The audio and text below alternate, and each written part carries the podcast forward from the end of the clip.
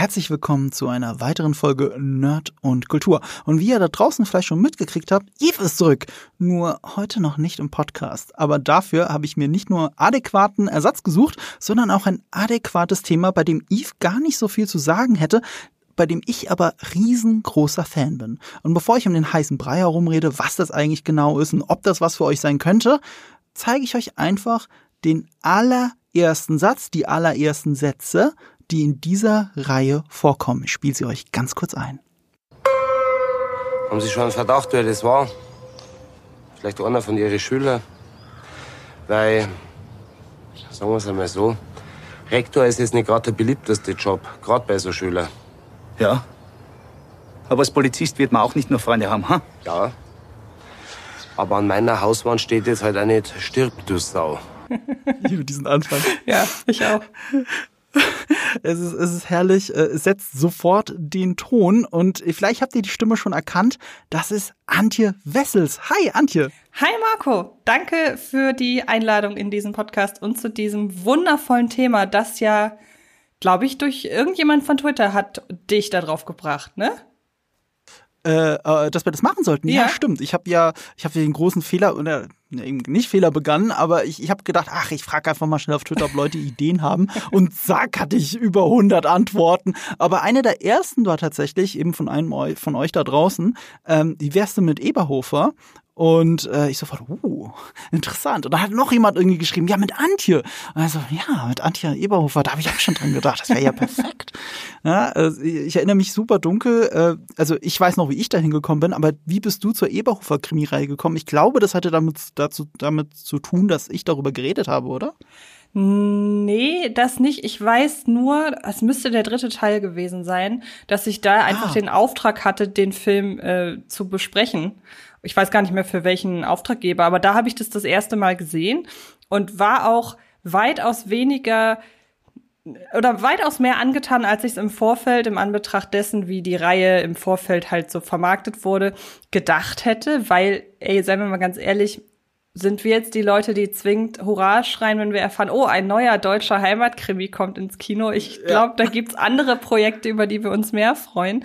Aber dann bin ich wirklich sehr erheitert aus dem Kino gegangen und ähm, habe dann auch für den Job einfach weitergeguckt und so richtig die Liebe dafür entdeckt habe ich tatsächlich durch Corona.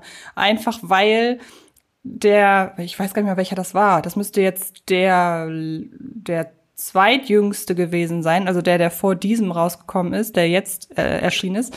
Ähm, der kam in der Corona, ich nenne es mal Corona-Pause. Wir hatten ja zwei große Corona-Schübe, wo dann auch die Kinos geschlossen waren. Und dazwischen gab es so ein kleines Fenster, wo auch irgendwie drei, vier Pressevorführungen stattfanden und unter anderem dieser Eberhofer-Film und habe dann gemerkt, ey, das ist genau das, was ich gerade brauche. Das ist harmlose Unterhaltung, die, ja, so doof das klingt, niemandem wehtut, die so ein bisschen von der Stimmung, auch dieses Genervtsein von Corona tatsächlich so ein bisschen einfängt, ohne es zu wollen, mit sympathischen Figuren, mit einem Setting, das ich sehr mag. Und äh, dann habe ich es auch hier zu Hause mit meinem Freund alles nochmal gerewatcht, der das noch gar nicht kannte. Und wir haben beide gemerkt, ja, das ist sehr, sehr gut, dass wir das jetzt während Corona für uns entdeckt haben. Ja, es ist, es ist sehr wholesome, was das angeht. Siehst du, ich dachte, äh, weil ich bei Kino Plus bei Daniel auf der Couch davon so geschwärmt hätte und du hast, glaube ich, beim, bei der nächsten Folge hast du auch davon geredet, dass ich davon geschwärmt habe und dann hast du es auch gesehen und da dachte ich, okay, da gibt's eine Connection, dass du dich davon hast inspirieren lassen, aber das war ja dann völlig falsch, wenn du schon nach dem dritten Film dabei warst. Nein, aber ich war sehr froh, dass es jemanden gibt, der das genauso feiert wie ich. Also deshalb, ähm, ja, deshalb, äh, du hast mich quasi dazu inspiriert, auch selber mal zu schwärmen. Ja. Da müssen wir uns ja nicht dafür schämen. Also Nein. ich habe äh, vor einer Woche habe ich über das MCU über alle 17 Ankündigungen mit Nerd Factory geredet, Mhm. aber so das MCU, auf das ich mich jedes Jahr fast noch mehr freue, ist tatsächlich die, die Eberhofer Krimis, dieses Cinematic Universe, das äh, jetzt wir sind jetzt beim achten Teil angekommen Mhm. von bisher elf Romanen. Äh, ich wird wahrscheinlich noch ewig weitergehen, ich weiß es gar nicht. Ähm, und ja, wie hat's mich, mich gefangen? Ich habe vor ein paar Jahren, ich lebe schon seit über zehn Jahren in München. So, und eigentlich müsste ich ja prädestiniert dafür sein. Aber ich hatte noch nie davon gehört, ich habe nie was davon mitgekriegt. Und es gibt ja immer mal wieder irgendeinen Provinzkrimi im Kino. Man sieht's ja, wenn man dran vorbeiläuft, also in Bayern. Und, und da hängt halt ein Poster und so, ja, warum sollte ich da reingehen? Und ich habe, ich weiß nicht warum, aber ich habe eines Sonntags gedacht, ach, guckst mal wieder einen Tatort. Why not? Schon lange nicht mehr gemacht. Nicht, nicht um mich auf Twitter drüber lustig zu machen, sondern einfach, weil ich Bock hatte. Und habe mir einen Tatort angeschaut und ich weiß noch, dass der mir nicht so gefallen hat. Ich glaube, es war einer, äh, tatsächlich sogar einer aus Bayern, äh, der irgendwo in Richtung Nürnberg spielt. Und ich war nicht so begeistert. Und direkt danach, ich hing schon am Handy und habe andere Sachen gemacht, aber direkt danach, ich ließ den Fernseher laufen, lief Dampfnudelblues. Mhm. Und das ist der erste dieser Reihe. Und ich war noch nicht so richtig committed, aber auf einmal gab es so eine Stelle und ich kann sie für euch auch raussuchen, weil äh, das Ganze läuft in der ARD-Mediathek. Ich spiele es einfach mal ganz kurz ein. Ja. Ja, hallo Günther, hier Gerichtsmedizin München. Äh, ich habe hier eine Leiche liegen. Ja, das soll vorkommen in deinem Job. Ja, aber diese wird dich interessieren. Die hat nämlich die DNA von deinem Höpfel drauf. Und zwar Hexeits. Sperma. So ist es. Also ich brauche sofort die Personalien von der Frau und der Foto. Also, von einer Frau war nie die Rede. Was, der Höpfel war schwul? Ich würde mich da hüten, irgendwelche Verdächtigungen anzustellen oder was. Ich sag nur, ich hab da eine männliche Leiche liegen, mein Höpfel ist ein Sperma im Arsch. Ich konnte es jetzt leider nicht für Antje einspielen, weil ich es da noch nicht gefunden habe, aber ich hoffe, es im Podcast dann für euch gefunden zu haben. Ich versuche es mal zu paraphrasieren und nachzumachen. Dieser, dieser Anruf bei, äh, vom Gerichtsmediziner bei Eberhofer und er sagt, er sagt sowas wie, ich habe den Tweet gefunden, ich habe es eins zu eins abgeschrieben, warte mal. Ich hatte das Ganze als Tweet live. Ich, ich kann euch wirklich sagen, wann genau ich die Eberhofer-Krimis für mich entdeckt habe, weil ich das sofort mir niedergeschrieben habe und getwittert habe. Es war am 26. Juni 2017. Ich habe getwittert, ich will ja nicht mutmaßen, aber vor mir liegt ein männliche Leich mit einem Höpfel seinem Sperma am Arsch. Und das war der Moment, wo ich wirklich vor Lachen, weil ich das nicht erwartet habe nach dem Tatort gerade, vor Lachen von der Couch geflogen bin. Das war wirklich so, okay, was gucke ich hier gerade? Was, was läuft ja? Das kenne ich ja gar nicht. Das ist etwas anders, als ich es von öffentlich-rechtlichen Provinzkrimis gewohnt bin. Und das war der, der, der Turning Point. Ja, ich kann das dahingehend verstehen, als dass man von diesen Heimatkrimis ja doch eigentlich eine gewisse Biederkeit gewohnt ist. Und schon das mhm. Zitat, das du gerade genannt hast, zeigt ja, dass diese Biederkeit eigentlich zu jedem Zeitpunkt abgefedert wird, dadurch, dass da keiner ein Blatt vor den Mund nimmt, dass die alle so eine sehr das ist, äh, also irgendwie ist das so widersprüchlich, aber dass sie so eine mitreißende Null-Bock-Haltung an den Tag legen und ähm, halt so reden, wie da geredet wird. Also ich meine, ich wohne jetzt nicht in München, wobei München mein Zweitwahl-Wohnsitz wäre, wenn ich aus Hamburg weg müsste. Was man ja, glaube ich, auch nicht so oft hört, wenn Leute aus Norddeutschland kommen.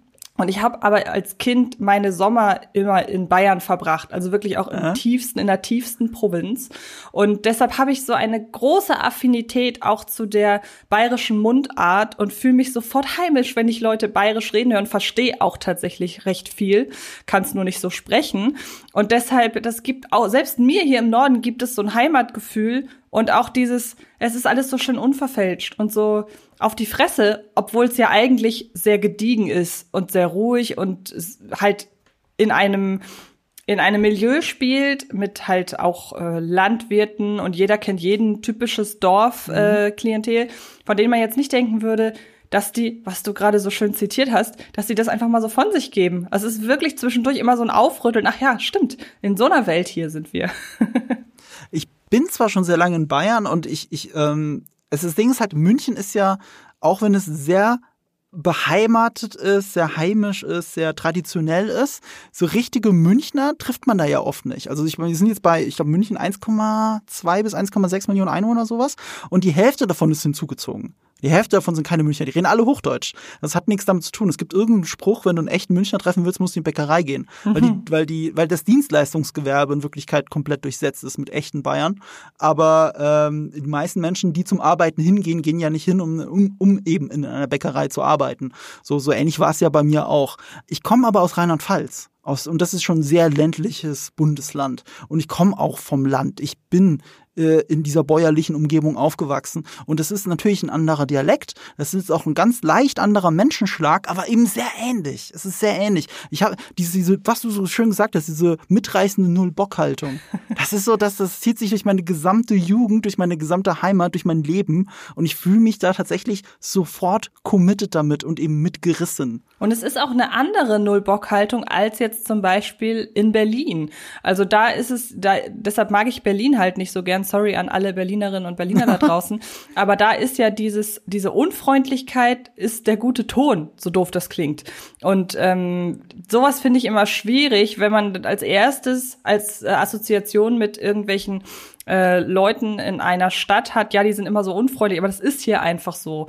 Und wenn man mal ganz ehrlich ist, selbst diese ganzen Leute, die wir auch in den Eberhofer-Krimis natürlich teilweise sehr ähm, überspitzt auch gezeichnet sehen, die sind halt nicht unfreundlich. Die leben einfach mhm. so in ihrem eigenen Duktus und das finde ich so schön. Ja, stimmt. Es ist nicht unfreundlich, ganz im Gegenteil. Es gibt in dem neuen Film Google Hupfschwad einen wunderbaren Moment, wo sich alle an die Kehle springen wollen. Ja. Und dann springt jemand dazwischen und sagt, wir sind Familie, hier wird nicht so gestritten, das war's jetzt. Und die Oma schreit noch mit rein, jetzt wird erstmal gegessen. Ja. So, und äh, das ist, das ist tatsächlich, das sind alle diese Gefühle, dieses Beisammensein und dass man das dann trotzdem, egal wie unfreundlich man ist, zusammen reduzieren kann auf, wir müssen ja miteinander irgendwie auskommen. Und wenn es eben beim Essen ist, ähm, das wird alles so schön in dieser einen Szene noch mal einem gewahr. Aber worum geht's überhaupt? Wie würdest du beschreiben, worum es da geht? Na, es geht um die, um das Privatleben. Ich würde tatsächlich mittlerweile das Privatleben vorne anstellen. Ja. Und die ähm, Polizeiarbeit, die äh, Franz Eberhofer, ein alteingesessener, ich glaube, im jetzt jüngsten Film feiert er sein zehnjähriges Bestehen, glaube ich, ne, da mhm. im, in Niederkaltenkirchen. Und er ist wirklich, er hat gefühlt schon alles gesehen. Das muss man sich mal vorstellen. Er hat auf dem Dorf schon alles gesehen. Von Mord, Totschlag, Drogendeal. Also Niederkaltenkirchen ist ein hartes Pflaster, habe ich das Gefühl. Ja, und das ist Albuquerque von Deutschland. Genau, genau. Und äh, der, deshalb ist er halt entsprechend abgeklärt, aber nicht einfach nur abgeklärt, sondern mittlerweile hat er eigentlich überhaupt keinen Bock mehr auf die Arbeit. Macht sie aber, und das finde ich so schön, trotzdem immer noch sehr gewissenhaft. Also er hat zwar keinen Bock, aber er ist ein absolut fähiger Ermittler mit seinem großartig von Simon Schwarz gespielten Kollegen, der unter ihm immer so ein bisschen, also er hat so das Gefühl, er bleibt immer so ein bisschen zurück, aber ohne ihn wäre die, wären die Aufklärung der Fälle, das wäre nicht dasselbe. Also die beiden brauchen sich total, auch wenn, ähm, wenn beide das nicht immer so wahrhaben wollen. Und Gleichzeitig geht es eben um, wie ich schon sagte, das Privatleben von Franz Eberhofer, die ich würde es nach wie vor als On-Off-Beziehung zu seiner Freundin ähm, oder ist, sind sie mittlerweile verlobt? Ja, ne? Also so ich glaube mittlerweile sind sie. Also, das ist ja die Frage. Richtig geheiratet haben sie auch nicht. Es ist, es ist, es ist ganz merkwürdig. Es ist immer noch eine On-Off-Beziehung. Es ist unfassbar. Es ist immer noch so. Aber sie haben mittlerweile ein Kind. Ja. Immerhin. Das ist natürlich auch seit das Kind in der Serie auf der Welt ist, ist das Kind auch noch mal ein großer äh, Themen beziehungsweise auch Konfliktpunkt. Und dann ja werden wir von Franz Eberhofer mitgenommen durch sein Leben als Polizist beziehungsweise genervter Polizist, genervter Hausmann und äh, Partner, aber auch doch letzten Endes liebenswürdige Person, was insbesondere im Zusammenspiel mit der Familie, du hast die Szene gerade schon so schön hervorgehoben, immer wieder deutlich wird. Und vor allen Dingen ist es halt ein Porträt dieses, äh, dieser Art, dieses Schlagmenschen, möchte man fast schon sagen. Ja, ja, absolut. Äh, du hast richtig gesagt, das Privatleben wird in Wirklichkeit von herangestellt. Es ist ein Provinzkrimi, es gibt immer einen Mordfall oder Drogendelikt oder irgendwas, was im Hintergrund läuft. Aber das ist nur, es läuft wirklich im Hintergrund. Das ist die übergreifende Handlung all dieser sketchigen Momente aus dem Privatleben. Äh, und deswegen schaut man es tatsächlich, als würde man eine Soap schauen. Also es geht nicht so sehr um den Fall. Ich, ich könnte euch jetzt komplett sagen, was passiert und wer der Mörder ist, aber das ist doch egal. Deswegen geht ihr da nicht rein ich habe auch das Gefühl, dass es teilweise fast schon so ein bisschen damit spielt, dass man eigentlich sehr zügig weiß, worauf es hinauslaufen wird. Also da gibt's jetzt nicht großartige Twists oder so, so nach dem Motto, wir wollen uns, wir wollen euch nur nicht ablenken durch einen komplizierten Fall von dem, was eigentlich wichtig ist. Ähm, aber es dient natürlich auch, es bringt zumindest ein bisschen mehr Tempo rein. Also ich glaube schon, dass diese Kriminalfälle notwendig sind, weil sich dieses, äh, diese Lak Lakonität ähm, im zwischenmenschlichen Zusammenleben hier, weil die sich ja auch aufs Tempo auswirkt und das ist ja alles sehr gediegen. Aber durch die Fälle kommt, wie gesagt, Tempo rein. Deshalb, ich hoffe sehr, dass sie nicht irgendwann dazu übergehen, ähm, Franz Eberhofer, Franz Eberhofers Arbeit darauf zu reduzieren, dass er einfach am Abendbrottisch erzählt, was er heute gemacht hat. Interessiert da ja lustigerweise auch niemanden. Ja. Ja, wobei er am Tisch beim Abendbrot ist mit das Beste, was Ja. in der Serie immer wieder passiert. Absolut. In der Serie sage ich schon, ich meine natürlich die Filmreihe damit. Und diese Filmreihe ba- basiert auf einer Romanreihe. Ähm, ich, ich, Gibt es einen übergeordneteren Begriff als Eberhofer-Krimis dafür? Ich glaube nicht, oder? Also der erste Nee. Film heißt auch Dampfnudel Blues, ein Eberhofer-Krimi. Und es ist auch deswegen nach außen hin für andere immer schwer zu verkaufen, wenn du sagst, äh, okay, ich gehe jetzt hier in Google Hupfgeschwader und hä, wieso soll ich das kennen? Und Ja, das gehört zu diesen Eberhofer-Krimis. Ah, äh, sind die das, die dem sind das die Filme mit dem Essen? So, und das ist der Punkt. Du kannst immer nur zusammenfassen mit dem, sind das die Filme mit dem Essen im Titel? Ja. Äh, Genau das ist es. Äh, Es sind elf Romane zu kaufen. Ich weiß nicht, ob da noch mehr an Arbeit sind. Das war der achte Film. Ähm, der erste, wie gesagt, Dampfnudelblues. Dann gibt's noch Filme wie Winterkartoffelknödel, Schweinskopf al dente, Kriesnockerl-Affäre, Sauerkrautkoma, Leberkäse-Junkie. Und das ist schon ein angepasster Titel. Der müsste in Bayern eigentlich Leberkäse-Junkie heißen. Und ich Ah. behaupte, das heißt nur Leberkäse-Junkie, damit das nach außen hin verkaufbar ist. Gleich dazu mehr. Kaiserschmarrn-Drama und der letzte eben der neue Google-Hupfgeschwader. Und ähm, wieso muss es nach außen hin verkaufbar sein? Ne? Wir hatten jetzt beide so einen persönlichen Bezug dazu, waren recht früh dabei. Also ich relativ spät, aber mit dem ersten Film dabei und du schon direkt mit dem dritten Film, Schweinskopf al dente.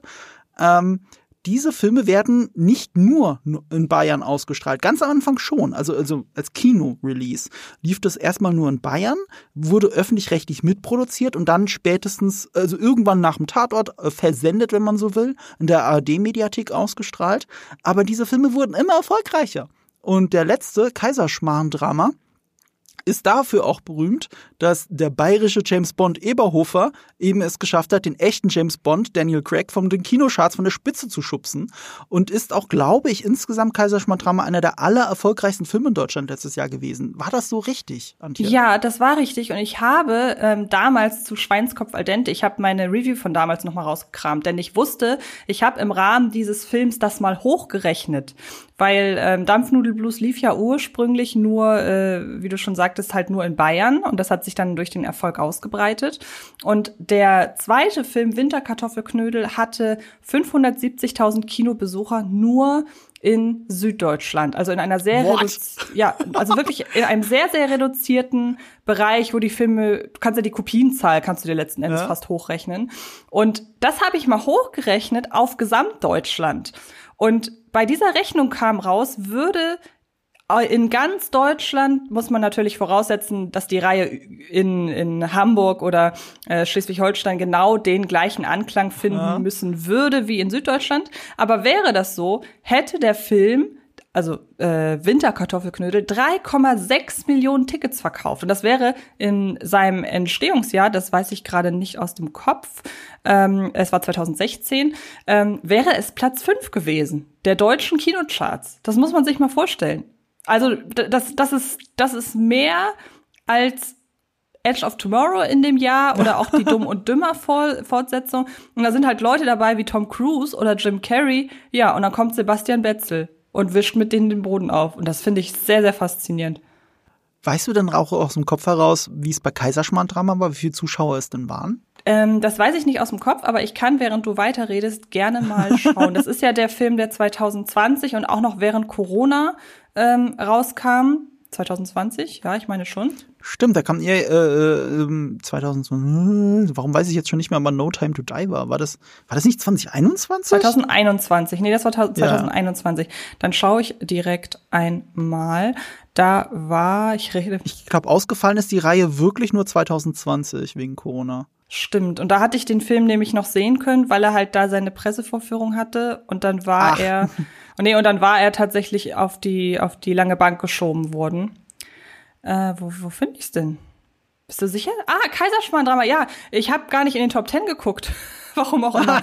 ähm, Kaiserschmarrn-Drama war im Corona-Jahr bei 1,1 Millionen Besuchern und war auf Platz 8 der Kinocharts in diesem Jahr insgesamt vor Shang-Chi oder auch Eternals, das würde dich sehr freuen.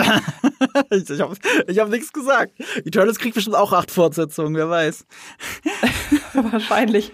Oder auch Mat äh, Matrix Resurrections und um mal im deutschen Kino zu bleiben, auch und bei einem erfolgreichen Franchise, egal wie man nun dazu steht oder nicht, aber man weiß, es ist der gleiche Verleih und die Reihe ist wahnsinnig erfolgreich.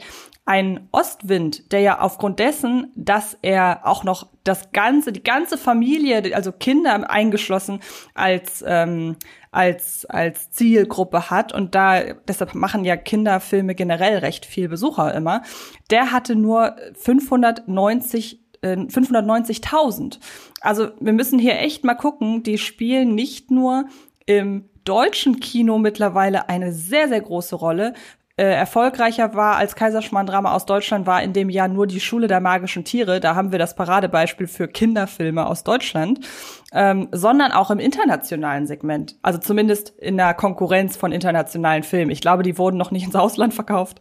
Ähm, aber ja, das ist schon krass. Wäre wär auch schwierig bei Kaiserschmarrn-Drama. Aber es ist schon so ein bisschen das deutsche Agatha Christie. Voll, ja, stimmt. Mit dem Fokus auf Privatleben statt eben auf den Krimi. Das stimmt. Ja, ich kann es nur da draußen, ich kann es nur empfehlen. Also ihr habt jetzt auch kurz reingehört. Ich, ich würde ich, ich pitch es immer auch gerne ein bisschen anders, weil es gibt ja ein großes Kult-Following, auch in Deutschland, gerade in Deutschland, für die österreichischen Hader-Filme. So der Knochenmann und so. Die sind, die sind noch trockener, die sind auch noch besser, aber also besser im Sinne von, das sind die besseren Filme. Ähm, ich, ich weiß, dass diese Eberhofer-Krimis, die sind jetzt auch kein, also die könnten auch direkt, direkt fürs Fernsehen produziert sein. Ja. So hoch ist die Production Value jetzt auch wieder nicht. Aber du merkst, dass sie anders sind als alles, was wir kennen. Und was mir direkt bei Dampfnudel Blues von Anfang an aufgefallen ist, ist so diese Kamera. Dass einfach auch die Kamera, also dass die Farbkorrektur auch schön knackig ist. Es ist nicht alles nach äh, Standard äh, Filmstudent aus, aus der deutschen Filmhochschule geht jetzt ans Fernsehen und macht irgendwas. Oder es ist der Kameramann, der seit 30 Jahren dasselbe filmt.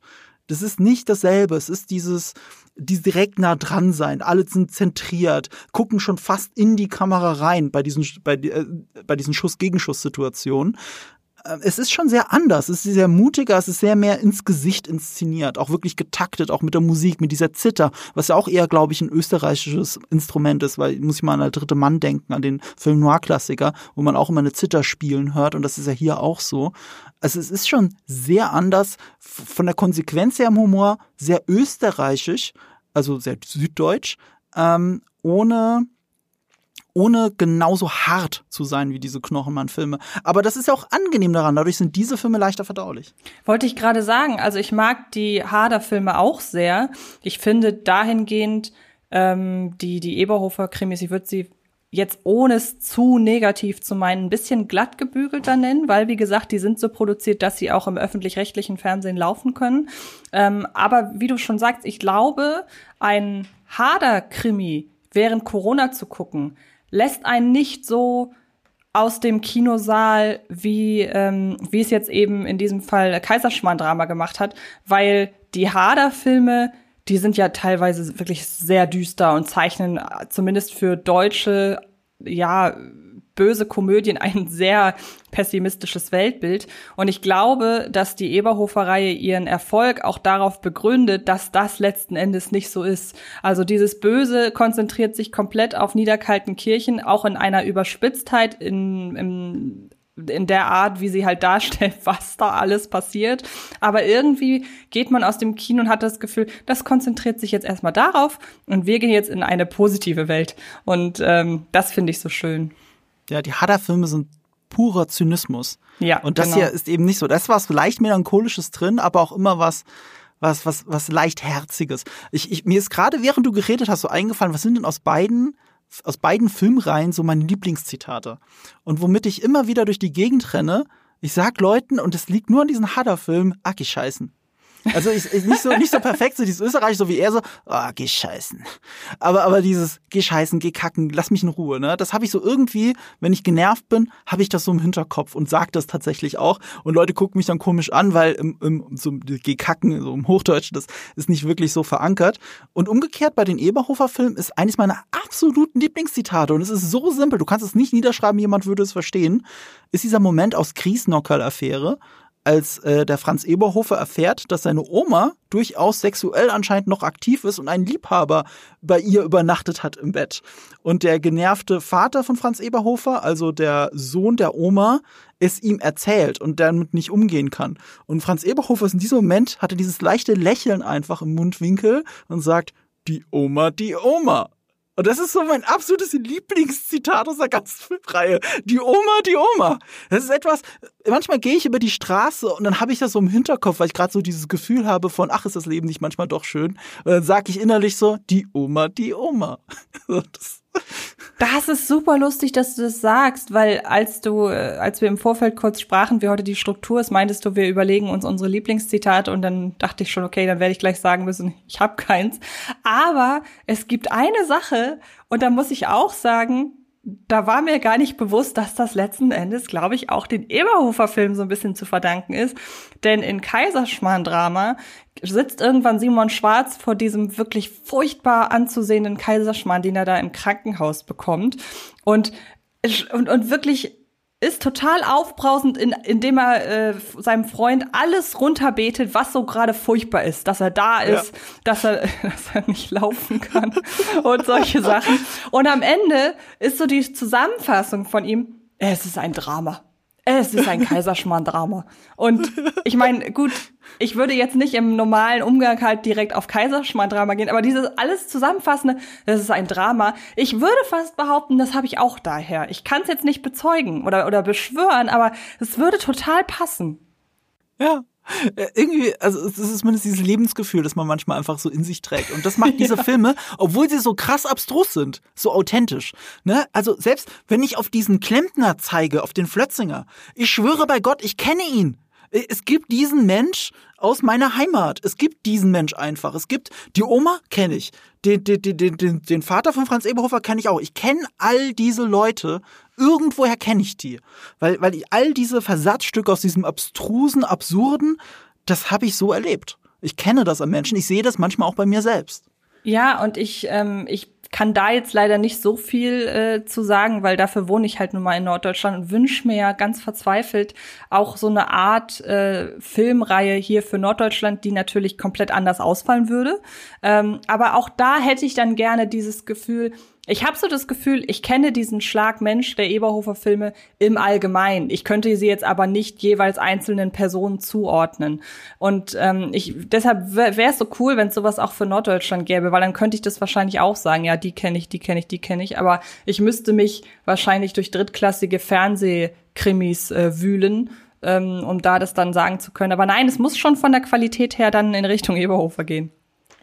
Ich wollte gerade sagen, ich habe einen Film gerade im Kopf für dich, der aus Norddeutschland ist, der in diese Richtung schlägt. Oh, jetzt habe ich ihn hier versehentlich angemacht. Äh, ich ihn gerade geguckt habe, äh, äh, gesucht habe auf Netflix. Ähm, ich, den kennst du vielleicht. Sörensen hat Angst mit Bjarne Mädel. Ja, perfektes Beispiel. Zum einen, ich weiß nicht, wie fandst du den? Ich fand den richtig gut. Ja, ich nämlich auch. Und genau da hatte ich das. Absolut, du hast völlig recht. Ja, sehr, sehr gutes Beispiel. Da hatte ich es nämlich auch. Sehr schön. Auch ja. gerade deswegen, weil ähm, äh, ich, ich habe den, ich, der hat mich auf Netflix überrascht, ne? Ich gehe auf Netflix so, hä, was ist das denn? Sörensen hat Angst. Bjarne Mädel, ganz neu draußen, hm, gucke ich mir doch mal an. Da war ich auch, glaube ich, gerade in so einer, das ist auch, ich sehe gerade, das war 2020, da war ja so eine Eberhofer Flaute, weil keiner Kino ja. war. Also, hm, das gucke ich mir doch gerne mal an. Und ich war positiv überrascht, weil er bringt so ein bisschen Eberhofer und Hader so zusammen. Also es ist eher Hader, es ist viel zynischer, viel düsterer, ist auch eine Romanverfilmung wie Eberhofer. Und äh, soweit ich weiß, wollen sie auch mehr davon machen. Ich habe aber jetzt ja. nicht mitgekriegt, ob da noch mehr gekommen ist. Ich hoffe es aber, weil ich, den fand ich richtig gut. Und es war, glaube ich, auch das Regiedebüt von Bjarne Mädel. Also Exakt, Ernie ja. aus Stromberg und Tatortreiniger kennt ihr ja alles. Sörensen hat Angst auf Netflix, kann ich sehr empfehlen.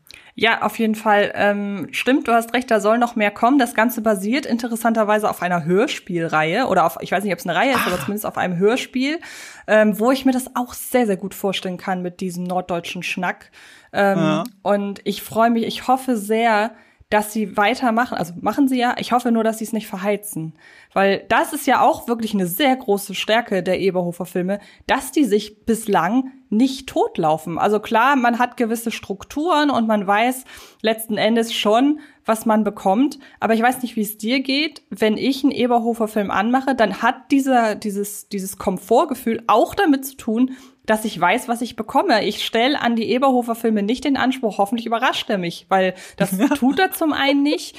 Aber dann ja in kleinen Momenten wieder schon, wenn es eben darüber, dazu übergeht, dass wir dann halt sehen, wo verläuft denn jetzt äh, das Privatleben lang. Aber das ist so, eine, so ein angenehmes, ich komme nach Hause, weiß, was ich bekomme und ähm, was anderes will ich von den Eberhofer-Filmen auch nicht haben. Mhm. Das ist sehr schön, dass du das so sagst. So sehe ich das auch auf Letterboxd. Äh, wer mir da folgt, hat vielleicht gesehen, dass ich alle Eberhofer-Filme, ich habe sie auch äh, letztes Jahr gerewatcht. Einige hatte ich dann sogar selber durch die Blu-rays zum ersten Mal gesehen. Ich glaube, Schweinskopf al dente, Winterkartoffelknödel hatten mir bis dahin gefehlt. Ähm, und ich habe sie alle mit dreieinhalb Sternen auf Letterbox mit Herzchen bewertet. So, also so eine sieben von zehn Filme für mich, die sind nicht überragend, die sind aber wirklich solide und toll und ich freue mich und sie erwärmen mein Herz und das ist mir ehrlich gesagt, so dreieinhalb Sterne mit Herzchen ist bei mir mehr wert als ein vier Sterne, viereinhalb Sterne Film ohne Herz. Du sagst es, genau. Ich weiß nicht, ob ich dreieinhalb oder drei gegeben habe, aber auch bei allen Filmen das Gleiche. Und ich würde auch fast behaupten, bei allen Herz. Also genau diese, genau diese Art der Bewertung äh, habe ich auch an den Tag gelegt bei den Filmen. Ja, das ist nur eine Frage und da habe ich auch so ein Listicle gemacht dann auf Letterbox, ne, welcher ist oben, welcher ist unten, aber das gibt sich nicht viel und und in der Erinnerung verschwimmen ja auch die Filme stark miteinander. Ja. Also ich glaube tatsächlich die, die oben sind, sind nur oben, weil bestimmte Szenen so sehr bei mir im Gedächtnis geblieben sind, die, dass ich die auch direkt mit dem Film gerne in Verbindung bringe und ihn deswegen noch mal ein Stück besser finde. Also zum Beispiel bei Google Hupfgeschwader, um schon mal in den Film jetzt einzusteigen, eine meiner Lieblingsszenen aus der Reihe, würde ich sogar sagen, ist der Moment, in, in, dem sie in der Paartherapie sind. Das macht den Film schon automatisch besser, weil ich diese Szene werde ich nie vergessen. Und ich bin jetzt der festen Überzeugung, nach so den letzten paar Filmen hat er, glaube ich, eine größere Rolle gehabt, der Arzt des Dorfes, der dann öfter als quasi ähm, ähm, ähm, äh, so Gerichtsmediziner arbeiten muss, obwohl er ja nicht Gerichtsmediziner ist, aber er, er ist halt derjenige, der zu Eberhofer geht und sagt, was äh, wer, wer wie gestorben ist, so wie er das sieht dieser Mann braucht mehr Screentime. Und die hat er in dieser Paartherapie-Szene, weil er als Therapeut einspringt für seine äh, ähm, Frau, die aus Krankheitsgründen nicht da sein kann. Und das macht diese Szene, diese, diese, diesen Dreiecksdialog einfach fantastisch. Und ja, das bleibt bei mir hängen. Ja, stimmt. Sehr, sehr gute Szene. Apropos hängen bleiben, ich muss da an eine Szene aus äh, Lebercase Junkie denken. Und es ist ja total witzig, merke ich auch jetzt wieder, wie wirklich nur einzelne Versatzstücke einem im Kopf bleiben, die man auch manchmal im Kopf hat, ohne dass man direkt an die Eberhofer-Filme denkt. Denn dieses Bild, wenn Franz Eberhofer im Grunde gerade gesagt oder nee, gesagt bekommt, dass es irgendwie um seine, seine, seine Blutwerte oder so nicht so schlecht, nicht so mhm. gut steht. Und dann guckt er auf dieses Leberkäsbrötchen, auf dem eine Scheibe Leberkäse liegt, die, weiß ich nicht, die ist drei Daumen dick ungefähr und mehr Leberkäse als Brötchen. Und dann dieser Blick von ihm und dieses, jetzt nimmt man mir auch noch das weg. Ich habe doch so schon so ein schweres Leben. Jetzt lasst mir doch wenigstens dieses Brötchen. Und das ist wirklich so eine Szene, die habe ich echt äh, die liebe ich sehr. Also wenn du mich nach meiner Lieblingsszene fragen würdest, außerhalb von allem, ähm, ich glaube zum Beispiel auch wo sie da in diese Absteige geraten, also Simon Schwarz und äh, Franz Eberhofer. Dieses, der Rudi. Ja, diese, ne, Rudi, genau, mir fällt der Name immer nicht ein. Mhm. Ähm, wo sie dann in diese Wohnung kommen, wo dann schon die Tapete abblättert und jeder Moment, der darauf hinausläuft, dass man das Gefühl hat, Franz Eberhofer ist nichts vergönnt im Leben. Jeder dieser Momente gehört zu meinen Liebsten. Also muss ich wirklich sagen. Ich glaube auch zu wissen, wo der wohnt. Also jedes Mal, wenn sie den Establishing-Shot zeigen, weil das ist ja in München, wo Rudi wohnt, dann denke ich so, fuck, da bin ich ja schon im Bus ein paar Mal durchgefahren. Ich glaube, ich weiß, wo das ist. So, irgendwo Hackerbrücke oder so. Und das macht vielleicht nochmal, das wertet es nochmal so ein bisschen auf. Also diese, diese Grundauthentizität, die da drin ist. Die steckt ja. ja auch wirklich im Detail. Er ist ja jemand, der will keine Veränderung. Er hasst Veränderungen. Deswegen mhm. lebt er ja quasi noch bei der Oma. Er lebt sogar im Saustall, den er umgebaut hat zur Wohnung, zur Junggesellenbude. Da lebt er drin. Und er läuft ja die ganze Zeit noch rum mit diesen alten Polizistensachen. Im alten Polizistenauto in, grün, in grüner Jacke, Jeans, die eigentlich nicht zur Uniform gehört. Und das Authentische daran ist, die bayerische Polizei war wirklich die allerletzte Polizei in Deutschland, die sich gegen die neuen Uniformen gewehrt haben. Die haben am allerlängsten die grünen Uniformen gehabt. Natürlich haben sie die nicht mehr. Es ist totaler Quatsch, dass sie alle da mit grün rumrennen, aber es wäre jetzt komisch, wenn sie jetzt eine blaue Uniform anziehen äh, würden. Und es wäre genauso komisch, wenn dann all seine Kollegen aber in der richtigen Uniform rumlaufen. Deswegen ist der Dienststellenleiter in, Erd, in, in äh, Erding, ist es glaube ich sogar. Da war ich auch schon und deswegen kommt mir das auch alles da so bekannt vor. Ähm, der trägt ja auch grün. So, die tragen alle in Wirklichkeit gar nicht mehr grün. Aber seine Figur und dieses Rückwärtsgewandte verlangt es halt, dass die Welt drumherum auch stehen bleibt. Aber so ist halt Bayern. Bayern ist auch immer bis zu einem gewissen Grad stehen geblieben. Eben bis zuletzt. Und das verkörpert er auch. Und das macht es authentisch. Und was ich noch spannend finde, ich weiß nicht, wie ich jetzt drauf komme, aber meine Eltern arbeiten halt beide bei der Polizei. Mein Papa auch eine Zeit lang in, in ganz frühen Phasen bei der Kriminalpolizei und er kennt die Filme natürlich auch, ist auch gestandener Tatortgucker und alles. Und er meinte, ja, natürlich so auch die Art und Weise, wie die Organisation der Polizei hier gezeigt wird und äh, dass man sich auch gerne mal über das hinwegsetzt, was man eigentlich äh, machen soll. Das ist natürlich, äh, sagen wir mal so, film- oder seriengerecht äh, zu hin, äh, hingebogen. Aber er meinte so dieses auch, dass ja immer zwischendurch mal so die Bürokratie eine Rolle spielt und dieses lakonische, eigentlich passiert gar nicht so viel und das, was wir machen, ist eigentlich relativ unspektakulär. Er meinte, das, da hat die Reihe wirklich ganz vielen anderen Krimireihen das voraus, weil das Gefühl, das hier äh, rausgehoben wird, auch ähm, diese Langeweile und alles, das ist Polizeiarbeit zum Großteil. Also es ist ja nun nicht so, als würden die Polizisten die ganze Zeit äh, Leichen finden und äh, Mörder befragen, sondern das ist das, was hier gezeigt wird. Und das, das finde ich, finde ich sehr spannend, weil man ja eigentlich denken würde, das ist auch wieder so zurechtgebogen, dass man ein Alleinstellungsmerkmal hat. Dieser Grundkonflikt, der dann eben auch innerlich einfach beim Eberhofer ist, wird dann nach außen getragen durch den Rudi, wenn man so drüber nachdenkt, weil er ist Ex-Polizist. Er passt ja. dann nicht mehr rein in diese klassische Polizeiarbeit, weil er, wenn ich es noch richtig weiß, einem Kinderschänder die Eier weggeschossen hat. Ich glaube, das war der Running Gag im ersten ja, Film, ja. warum er da, warum er da nicht mehr arbeiten kann bei der Polizei und ist jetzt Kaufhausdetektiv. Und Eberhofer muss ihn zwar immer dazu überreden, ihm zu helfen bei den Fällen, aber eigentlich ist es ja Rudi, der die in Wirklichkeit die meiste Laufarbeit eines Ermittlers erledigt. Also äh, Leute ausspioniert, äh, äh, Hintergründe über sie aufdeckt und damit we wesentlich beteiligt ist, dass diese Fälle gelingen können. Aber dadurch zeigt ja auch so das Spiel, Spiegelbild vom Eberhofer. Das könnte er auch sein. Und beide zusammen wären wahrscheinlich ein super Polizist. Aber so ist diese Persönlichkeit ein bisschen aufgespalten. Du hast den einen, der keine Veränderung will und der andere, der am liebsten weg will von seinem Kaufhausdetektivjob und äh, ihm eifrig ist und gleichzeitig liegen sie in diesem Konflikt miteinander, weil Rudi ja immer irgendwie geliebt werden will von Franz und Franz äh, hat aber Probleme, Liebe nach außen auszudrücken. Also immer wieder dieser Konflikt und das macht es auch so ein bisschen so einem Buddy-Movie. Es ist nicht ganz so, weil sie nicht jede Szene teilen, aber es ist so ein bisschen Buddy-Movie ähm, äh, Fundament. Ja, du hast es gerade schön gesagt, beide zusammengenommen wären ein guter Polizist und das ist wahrscheinlich auch wirklich der Grund, weshalb die zusammen so gut sind, weil sie sich eben ergänzen. Und wenn man da mal drüber nachdenkt, dieses Konzept, wir haben zwei komplett unterschiedliche Charaktere, die notgedrungen zusammenarbeiten müssen. Ähm, das hat man ja damals, hatte ich das Gefühl, bei True Detective irgendwie so hervorgehoben, wo ich dachte, aber das gab es doch auch vor True Detective schon tausendmal. Ähm, und da geht man halt immer sehr stark ähm, wobei gut, True Detective ist jetzt ein Extrembeispiel. Da gehen die ja wirklich sehr, sehr stark auf den Konflikt, was passiert, wenn zwei äh, unterschiedliche Menschen aufeinander prallen. Ähm, aber letzten Endes haben sie halt im Kern beide irgendwie so die gleichen Vorstellungen, sowohl so von der Moral als auch von was, den, was der Job ihnen bringen soll und so. Und deshalb, ich finde es schön, dass trotz dieser wieder dieses Motivs der wieder einmal gegensätzlichen Zeichnung von zwei Ermittlern, dass man immer das Gefühl hat, die ziehen an einem Strang. Und ich meine, ja, auch das ist jetzt nicht neu. Ähm, aber hier, ich bekomme immer wieder darauf zurück, dass es hier halt authentisch wirkt es fühlt sich einfach authentisch an. Und wenn sie bloß ja. in diesem Kreisel da rumsitzen, den gibt's ja wirklich hier irgendwo in Bayern, der ist auch super beliebt, das ist eine Tourismusattraktion mittlerweile. Das der Kreisel ich. ist der Kreisel ist dafür berühmt, dass Eber er wird auch inoffiziell der Eberhofer Kreisel genannt. Und der Eberhofer fährt da ja immer im Kreis, bis ein Einsatz ist und dann, dann also so ist ja auch sein Leben, das ist ja symbolisch. Das ist ja nicht nur ein geiler Gag, ja. dass der da irgendwie im Kreis fährt. Nein, er bewegt sich im Kreis. Sein ganzes Leben ist ein Kreis. Ja. Da passiert nicht viel und er will nicht aus diesem Kreis ausbrechen, nur wenn es um unbedingt sein muss und sein Telefon klingelt und anders geht's nicht. Ansonsten möchte er da drin bleiben. Ja, oder wenn ihn seine Freundin aus der Komfortzone holt, ne? Ja, er möchte den Status quo immer aufrechterhalten. Ja. Und alles, was ihn da rausholt, ist auch schwierig.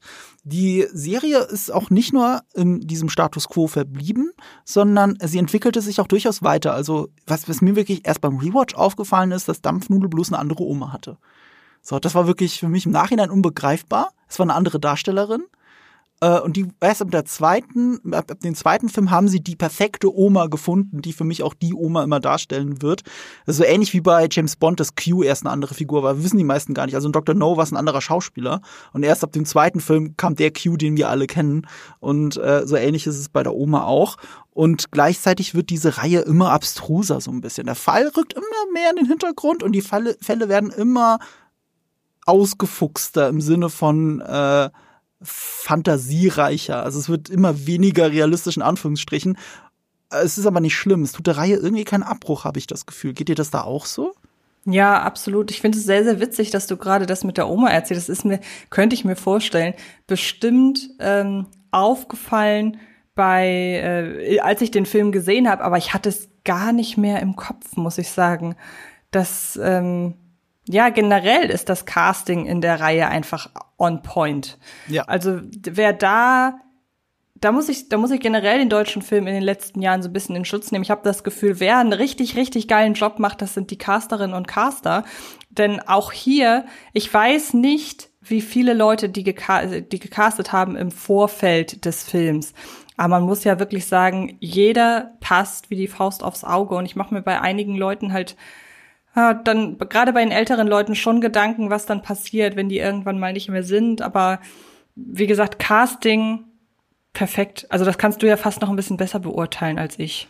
Weiß ich nicht, aber, aber bei dem Film Google Hupfgeschwader ist es mir besonders aufgefallen, wie on point das Casting eigentlich ist, weil es gibt da eine Figur, ohne jetzt so viel zu spoilern, die heißt Lotto Otto. Die, der ist so irgendwas Anfang 20 und im Laufe des Films stellt sich heraus, oh, äh, der Franz Eberhofer hatte was mit dessen Mutter vor 20 Jahren. Und mhm. dann steht zumindest im Raum als Running Gag, könnte er der Vater sein, ja oder nein. Und wenn die beiden nebeneinander so am Tisch sitzen und essen und wie sie alle lakonisch reingucken, ich saß wirklich im Kino, ich habe auch nach rechts zu meiner Begleitung geschaut. Shit, ich glaube, der, der, Darsteller muss der Sohn sein von Sebastian Betzel. Das geht ja gar nicht anders. Das ist ja. dieser, die sind doch mindestens miteinander verwandt. Ich habe jetzt fünf Minuten vor der Podcastaufnahme nachgeschaut. Nee, sind sie nicht. Also ich habe ich hab's wirklich geglaubt, oder? Also die ja, muss doch mindestens anverwandt sein. Also der wohnt in München. Also vielleicht gibt's ja doch irgendwas über zehn Ecken und steht nur nicht auf IMDb. Aber ich wüsste es nicht. Also es ist crazy. Ja, da muss, das geht mir aber nicht nur dabei so. Das ist jetzt, würde jetzt zu weit führen. Aber da wann immer Kinder für, für, für junge Rollen von erwachsenen Stars gecastet werden, es kommt selten vor, dass ich sage, das passt überhaupt nicht. Ich habe gerade neulich noch mal den zweiten S geguckt, also S Kapitel 2, und da bin ich auch wieder, also das ist mit das Geilste am Film, dieses Casting, das ist, das ist der Hammer. Das Casting ist super in S Kapitel 2. Ja. Ich finde den bei weitem nicht so gut wie den ersten, aber das Casting von den Kindern auf die neuen Darsteller, das hat echt sehr gut gepasst. Ja, ja, absolut. Ich habe es geglaubt. Und ansonsten hätte es auch sonst keinen Grund gegeben, Bill Hader zu nehmen für diese Rolle, glaube ich. Stimmt. Aber, Stimmt, aber, ja. aber aufgrund dieses Sprungs von der Figur hat's doch gepasst. Mhm. Oder gerade gepasst. Und deswegen Bill genau. Hader. Deswegen ist das Casting tatsächlich on point. Und er ist, wie gesagt, bei einem Eberhofer-Film. Ich habe auch noch, da bin ich auch ein bisschen biased, muss ich dazugeben. Also ich habe ja das zum ersten Mal im Fernsehen gesehen. Und ich weiß noch, wann waren das? Also auch schon vor ein paar Jahren. Ähm, es war, glaube ich, Kriesnockerl-Affäre. Mhm. Kiesnockerl-Affäre Sauerkrautkoma, da habe ich dann auch ganz üblich, weil ich irgendwelchen Presseverteilern bin, äh, äh, hier Einladung gekriegt zur Berichterstattung halt ähm, für die Premiere in München. Weil die jedes Jahr in München eben auch im größten Kino äh, in München, dem Mathesa, ähm, die Premiere haben. Und äh, zur Berichterstattung heißt ja, ich gehe da jetzt hin, keine Ahnung, um Fotos zu machen oder so. Das ist nicht meins, aber ich kriege diese Pressemitteilung. Aber da bin ich auf die Idee gekommen, boah, fragst du einfach mal die PR, wie sieht's denn aus? Könnt ihr mich da auch so mal zur Premiere einladen? Weil ich bin einfach ein Riesenfan und ich würde mir das echt gerne mal angucken. Und äh, ich war auch begeistert davon und die haben mich dann auch jedes Jahr, ich, nur dieses Jahr komischerweise nicht, eingeladen zur Premiere und seitdem gehe ich immer zur Premiere dahin. Und das ist auch deswegen so cool, weil eben der ganze Cast da ist. Der Regisseur mhm. Ed Herzog ist da, der macht ja auch alle Filme. Also du merkst diese einheitliche Handschrift, du merkst, dass es immer die gleichen Leute sind. Es sind immer die gleichen Leute vor und hinter der Kamera und deswegen fühlt sich das so einheitlich an und da ist der ganze Cast und dann, wie es bei einer richtigen Filmpremiere üblich ist, dann wird auch der Cast nochmal beklatschen, alle bleiben da und äh, weil halt wirklich der ganze Cast da ist, was normal, normalen Filmpremieren ist das ja nicht so, dass alle da sind. So, das, das dauert ewig. Das dauert ewig noch, wie bei einem Theaterstück. Jeder Einzelne kommt dann auf die Bühne, die Oma wird die Treppe runtergeführt, da ist man nochmal besonders glücklich, dass die Dame noch in ihrem resoluten Alter noch all diese Filme reist jedes Jahr. Und sie kann ja kaum noch laufen. Das wird ja in Kugelhupfgeschwader, wird es einem so mal so richtig bewusst, was es schon wieder so melancholisch macht, aber auch so herzlich, weil, weil die Oma ist halt nicht mehr so gut beisammen, also körperlich, und trotzdem ist sie ein Aktivposten in diesem Film. Also einer der besten Momente ist, als sie den Hof fegt. Das ist, das ist mir einfach im Gedächtnis geblieben, dass diese resolute Dame mit einem Besen da steht und äh, Patronenhülsen wegkehrt. Ja. Das ist wahnsinnig gut. Und, und dadurch gewinnt das alles. Ja, ich kann mir vorstellen, dass bei diesen Premieren, ähm, insbesondere jetzt von der Eber, von der Eberhofer-Reihe, man am Ende ja wirklich nur noch ausschließlich Leute dabei haben dürfte, die auch wirklich Bock haben, wenn wir wirklich von dem achten Teil einer Reihe sprechen, weil wir kennen das ja von Prominenten und so weiter, die dann zu allen möglichen Filmpremieren eingeladen werden, damit man Fotos von ihnen machen kann auf dem roten Teppich. Und da kannst du mir nicht erzählen, dass die wirklich alle jedes Mal richtig Bock haben, da zu den Film zu gehen. Aber wenn man dann wirklich bei einem achten Teil ist, von einer Reihe, ich gebe zu, man kann auch mittendrin einsteigen, aber wenn man im ersten Moment äh, jetzt nicht ganz so in der Filmbubble ist wie wir und man hört, es ist der achte Teil einer Reihe, dann denkt man sich ja auch erstmal, gut, vielleicht sollte ich mir erstmal die anderen Filme angucken. Ähm, deshalb muss das ein ganz, ganz tolles Gefühl sein, da mit Leuten zu sitzen, die wahrscheinlich wie du auch deshalb so das alles so mögen, weil sie auch damit connecten können und auch, wie du schon sagst, die Art Leute, die hier porträtiert werden, kennen. Ja, das hilft unheimlich. Aber du hast auch gerade was Wichtiges gesagt. Wie steigt man da überhaupt ein? Also ich sag den Leuten immer, okay, äh, versucht's wenigstens mit Dampfnudelblues, wirklich im allerersten Film, mhm. aber auch der Einfachheit halber, weil der ist dauerhaft in der ARD-Mediathek zu finden. Der ist da immer zu finden und die anderen Filme ist schwierig. Ich habe gerade noch mal nachgeschaut, ich habe es nirgends mehr gefunden. Die waren bis vor kurzem, waren fast alle auf Netflix aber jetzt gerade nicht mehr. Rechtzeitig zum Kinostart, so nach dem Motto, jetzt ja. muss ich kaufen. Diese ausgefuchsten Penner. Aber Stimmt. also, wenn ich es nicht schon hätte auf Blu-ray, ich würde es jetzt machen, glaube ich. Ich habe sie tatsächlich alle auf Blu-ray. Toi, toi, toi. ich habe sie alle auf Blu-ray. Ähm, es ist eine gute Frage. Also, wie gesagt, ich habe mit dem dritten angefangen und war sehr schnell in dieser Welt drin. Ähm, aber dadurch, dass sich die Charaktere ja irgendwann gar nicht mehr so sehr weiterentwickeln, sondern wie du schon sagtest, eigentlich immer so auf ihrem Status quo bleiben, könnte ich mir vorstellen, dass es einen Mehrwert hat, wirklich von Teil 1 anzufangen, weil gerade in den ersten Teilen hat man dann eben doch noch so ein bisschen so, so, so, so ich würde mal sagen, so Teil 1 bis 3 sind auch dafür da, um die Figur in vollem Ausmaße zu charakterisieren. Und dann am Ende, gegen Ende hin hat man sich halt festgelegt auf die einzelnen Charakteristika, was auch völlig in Ordnung ist, wie ich finde, und was auch zu der Reihe passt. Aber man könnte vielleicht, wenn man mit Teil 4 oder 5 einsteigt und dann überlegt, weiterzumachen, könnte man vielleicht dem Trugschluss aufgesessen äh, sein, ja, mit den Figuren passiert ja gar nichts. Und eigentlich passiert ganz schön viel mit den Figuren, aber man rafft es nur, wenn man mit ihnen von Anfang an dabei ist. Hm, ich überlege gerade. Ich glaube, bei mir die Reihenfolge, ich glaube, die erste, die ich doch im Kino gesehen habe, war doch Sauerkrautkoma, weil ich bin mir ziemlich sicher, ich habe Dampfnudelblues natürlich zuerst gesehen und dann war es, glaube ich, schon Griesnockerl-Affäre. Und ich glaube, so gefühlt ist Griesnockerl-Affäre, was die Charakterentwicklung angeht, eigentlich so mit der wichtigste von denen, wegen der Oma, weil die so ein bisschen Tiefe kriegt, weil der Vater dadurch auch ein bisschen mehr Tiefe kriegt. Und, und ich glaube, da hat's angefangen für mich mit Griesnockerl-Affäre mehr als nur ein lustiger Klamauk, Klamauk zu sein. Auf einmal war ich emotional invested. So, ja, klar. Und, und deswegen würde ich sagen, Dampfnudelblues so als, als Temperaturabgleich, ob man wirklich in diese Wanne steigen will. Und Kriesnockerl-Affäre wäre so mein Tipp für richtig durchsteigen. Aber wenn es geht, natürlich alle gucken. Es muss nicht in der richtigen Reihenfolge sein, tatsächlich, weil dafür ist sehr viel ähm, passiert sehr viel schwankend. Also wie gesagt, ich glaube, Schweinskopf al dente, Winterkartoffelknödel habe ich viel später gesehen als Leberkäst Junkie oder so. Erst durch den Rewatch. Ja, ich sag ja lustigerweise immer, so du brauchst zwei, also man muss ja, es ist ja relativ schwierig, manche Arten von Filmen zu vermarkten, so an, an Leute, auch innerhalb unserer Bubble. Weil ich glaube, was ich vorhin schon meinte, es ist leichter, jemandem keine Ahnung, Blockbuster XY irgendwie schmackhaft zu machen und sei es darüber, dass du sagst, ja, das ist endlich mal wieder Hirn aus und Rumgeballer, als zu sagen, ey, da gibt's eine, eine, eine Krimi-Reihe, eine bayerische Provinz-Krimi-Reihe, guck dir die mal an. Aber jedes Mal, wenn ich mit Leuten drüber spreche, habe ich halt das formuliert so, du brauchst zwei, drei Filme, aber dann brechen sie dich.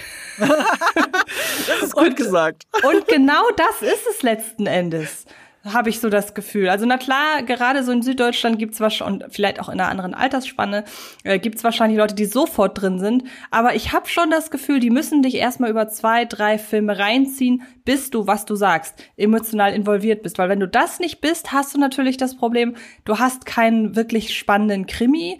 Und wenn du dann sogar noch das Pech hast zu sagen, ja, diese Art von Personen, die da porträtiert werden, die sagen mir alle nicht zu, ähm, dann kann ich mir vorstellen, wenn du einen Film guckst, dass das dann auch dein letzter ist. Aber wie gesagt, gebt der Reihe äh, drei Filme und dann hat sie euch. Egal, was ja. ihr tut. ja, das stimmt. Das ist wahr. Äh, welcher ist denn dein Favorit von den Filmen bisher? Das ist schwer. Ich glaube, durch diesen ganzen absurden Subplot rund um ähm, ähm, nee, wie heißt er? Sein bester Kumpel? Rudi? Ich immer nur Rudi? Ja, genau, ich komme immer nur auf den Schauspielernamen. Ähm, durch den ganzen ich äh, aus aus emotionalen Gründen kann ich nicht mehr laufen äh, Subplot, der so schön, der so schön absurd ist und auch hier wieder total der Performance des Schauspielers in die Karten spielt, ist es glaube ich äh, Kaiserschmarrn-Drama. Ähm, ich mag aber auch noch was den Fall angeht, da weiß ich jetzt spontan leider gar nicht, in welchem Film das war, aber es gibt ähm, in einem Film diese, da spielt Lilith Stangenberg mit. Und äh, ja. sie spielt eine junge Frau. Weißt du zufällig, in welchem das ist? Ich kann sonst auch schnell. Ja, ich glaube, es ist Leberkäse-Junkie. Kann das sein? Oder liegt es daran, dass ich durch ein. Nee, Quatsch, sorry. Nee, Leberkäse-Junkie ist mit der Frau, die verbrennt im Haus. Das weiß ich auch noch gut, aber da wird es ihm schlecht. Nee, das ist ja völlig falsch. Das ist, ähm, Ha, Gott, welcher ist denn das? Kriesnockerl-Affäre. Ich glaube, es ist wirklich Kriesnockerl-Affäre. Okay. Dann ist es da auf jeden Fall der Kriminalfall gewesen, mhm. den ich mit am spannendsten fand. Also ich würde da das aufteilen auf Kaiserschmarrn-Drama, was die emotionale und persönliche Komponente angeht und ähm, Griesnockerl-Affäre, was den Krimi angeht also wenn es Krisenlokalaffäre wäre, wirklich unter Vorbehalt. Also das war doch der Fall äh, mit der Frau, die äh, ja ähm, also ohne das jetzt zu spoilern, aber sehr unglücklich verheiratet war. Mhm, genau. Sagen wir es so. Ja, genau. Und das ist der emotionalste Fall, finde ich. Also der, der sich auch am ehesten noch wie ein Haderkrimi sogar anfühlt, also wo viel Zynismus dabei ist. Mhm. Ja, und, und ja. stimmt. Also ich glaube, wenn das Griesnocker-Affäre wäre, dann wäre das auch tatsächlich mein Lieblingsfall, glaube ich, von allen. Und, ähm, und als Film eben wegen der Oma und dem Vater fand ich Krisenlock-Affäre ganz schön. Das ist auch der Film, wo ich auch wirklich, also ich höre, das ist ja das Witzige, ne? Also die Namen wirken ja wie gewürfelt. Aber du hörst den Namen und du bringst ihn sofort mit bestimmten Szenen in Verbindung, warum der Film so heißt. Also Leberkäse-Junkie, sofort. Ne? Also, sagst ja selber, er muss auf Leberkäse verzichten. Sauerkrautkoma, da weiß ich, äh, das war das war der Film, wo Rudi äh, äh, den Franz als als Mitbewohner hat in München und äh, er sich aber diesen Topf Sauerkraut reinfällt und dann diese Blähung hat. Das ist unglaublich. Ich weiß, es ist halt sofort Kaiserschmarrn-Drama, klar, wo er sich über den Kaiserschmarrn aufregt. Was ein Drama. Und ähm, also bei Winterkartoffelknödel, Schweinskopf al dente, da wird's doch so ein bisschen so ein bisschen schwammig. Aber Gugelhupfgeschwader auch. Ich weiß sofort, ah ja, klar, natürlich. Also jetzt, nachdem ich den Film gesehen habe, weiß ich, okay, ja, ich weiß ganz genau, warum der so heißt und das passt einfach. Ja, und ähm, hinzu kommt, das ist so ein, das ist so ein kleines Detail, aber durch die Titel kriege ich jedes Mal Hunger auf das, was da im Titel vorkommt. Auf jeden ähm, Fall. Und natürlich ist es manchmal so ein bisschen hingebogen. Zum Beispiel jetzt eben bei Google Hupfgeschwader. Aber wenn dir dieses Hingebogene am Ende eine Szene gibt, in der du in Zeitlupe und von super Nahaufnahme siehst, wie ein ja ein Geschwader aus äh, aus Patronenkugeln durch eine Gruppe von Google-Hupfen fliegt, ey, dann dann dann kreiert euch die absurdesten Titel, aber macht es bitte weiterhin so. Und ja. äh, ich habe auch schon so ein bisschen, ich äh, vor kurzem kam ich auf irgendeine Wortschöpfung, von der ich dachte, das würde sehr gut passen, habe ich dann leider zügig wieder vergessen. Aber das müsste man eigentlich mal so ein bisschen überlegen, was denn so wahrscheinlich als nächstes kommt. Apropos, was kommt eigentlich als nächstes? Ich weiß, was als nächstes kommt. Ich habe extra nachgeschaut. Äh, ich hatte nur von einem bisher davon gelesen. Der nächste, nächstes Jahr wird heißen Reragu Rendezvous. Stimmt, auch, ein, auch wieder sehr, sehr schön, auf jeden Fall. Ich stelle mir das so vor, dass Rita Falk, die Autorin, halt zu Hause sitzt und immer einen Monat lang nur über den Namen nachdenkt und auch eine lange Liste hat und so rumstreicht. Weißt du, das, was man von Donald Trump auch kennt, wenn er sich Spitznamen für Leute ausdenkt, der hat dann, da gibt's Fotos davon, dass er wirklich Zettel und mit Edding hat er sich da Spitznamen ausgedacht und hat die auch wieder durchgestrichen. Und der sitzt da ewig an so einem Spitznamen, wenn er Leute beleidigt und dann haut er das irgendwann vor der Kamera raus und manchmal bleiben die echt hängen, äh, weil er so viel Effort da reinsteckt, anstatt in seine eigentliche Präsidentschaft damals. Aber ja, das ist in dem Fall ist es jetzt hier wert mit den Namen. Reragu Rendezvous ist ein fantastischer Titel.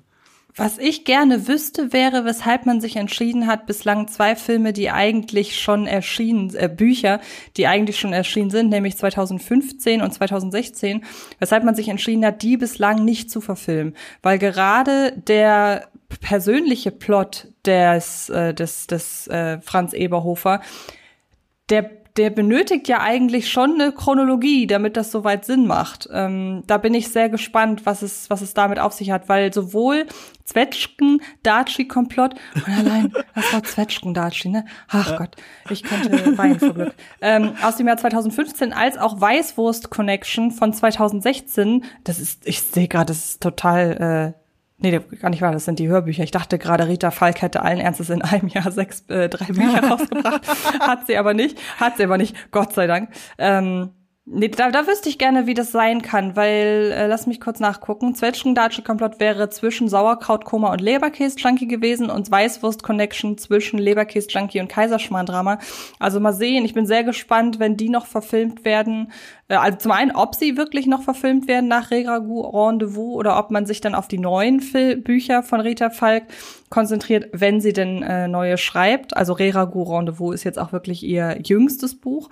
Ähm, ob man dann da drauf zurückgreift und ob man dann vielleicht auch wirklich vom Inhalt des Buches mal abweicht, weil, wenn ich es richtig erinnere, wann ist der kleine, der kleine Pauli geboren worden. Sauerkraut, Kummerum? Nee, Leberkäse-Junkie. Leberkäse. Ich meine auch. Und wenn sie dann halt überlegen, gut, wir verfilmen jetzt Zwetschgendeitsche Komplott und in dem gab's den Pauli noch nicht, da müssen sie ja zwangsläufig umschreiben. Also da bin ich gespannt, wie nah man da dann an den Vorlagen bleibt. Das ist halt das Ding. Also ich kann dir das nicht absolut beantworten. Ich habe aber mal gehört oder glaube gehört zu haben, dass ähm, diese übergreifende Handlung schon sehr, also das orientiert sich nicht wirklich an den Büchern. Die Fälle schon, aber die übergreifende Handlung, je nachdem, wie es ihnen gerade passt. Und also alles diese Private, das ziehen sie sich aus den Büchern raus, wie sie es brauchen, wie sie es wollen und entwickeln das entsprechend weiter, wie man es bei einer Serie macht, halt wie bei einer Adaption eigentlich auch machen kann, ruhig. Ähm, und deswegen kann es immer noch funktionieren. Also ich prophezeie, dass Reragu Rendezvous natürlich dann wieder relativ nah am Buch ist, auch weil es so jung ist. Aber Zwetschgen, Dachi Komplott und Weißwurst Connection, das sind so die zwei Filme, die sie machen müssen, bis äh, Rita Falk wieder aufgeholt hat. So nach dem Motto. Das ist ja hier so ein Game of Thrones Rennen. Also eigentlich ja, haben die Filme schon äh, den Autoren eingeholt, wenn du so willst. So viele Bücher kann die ja gar nicht schreiben, wie die Filme abdrehen. Ja. Na, nee, also, stimmt. Ist der Film, ich, äh, der Fall wird relativ nah dran sein. Und die Entscheidung, gute Frage. Ich glaube, ganz am Anfang sind sie ja nicht auf die Idee gekommen, okay, das, das wir werden alle verfilmen. Das wird alles mhm. super funktionieren.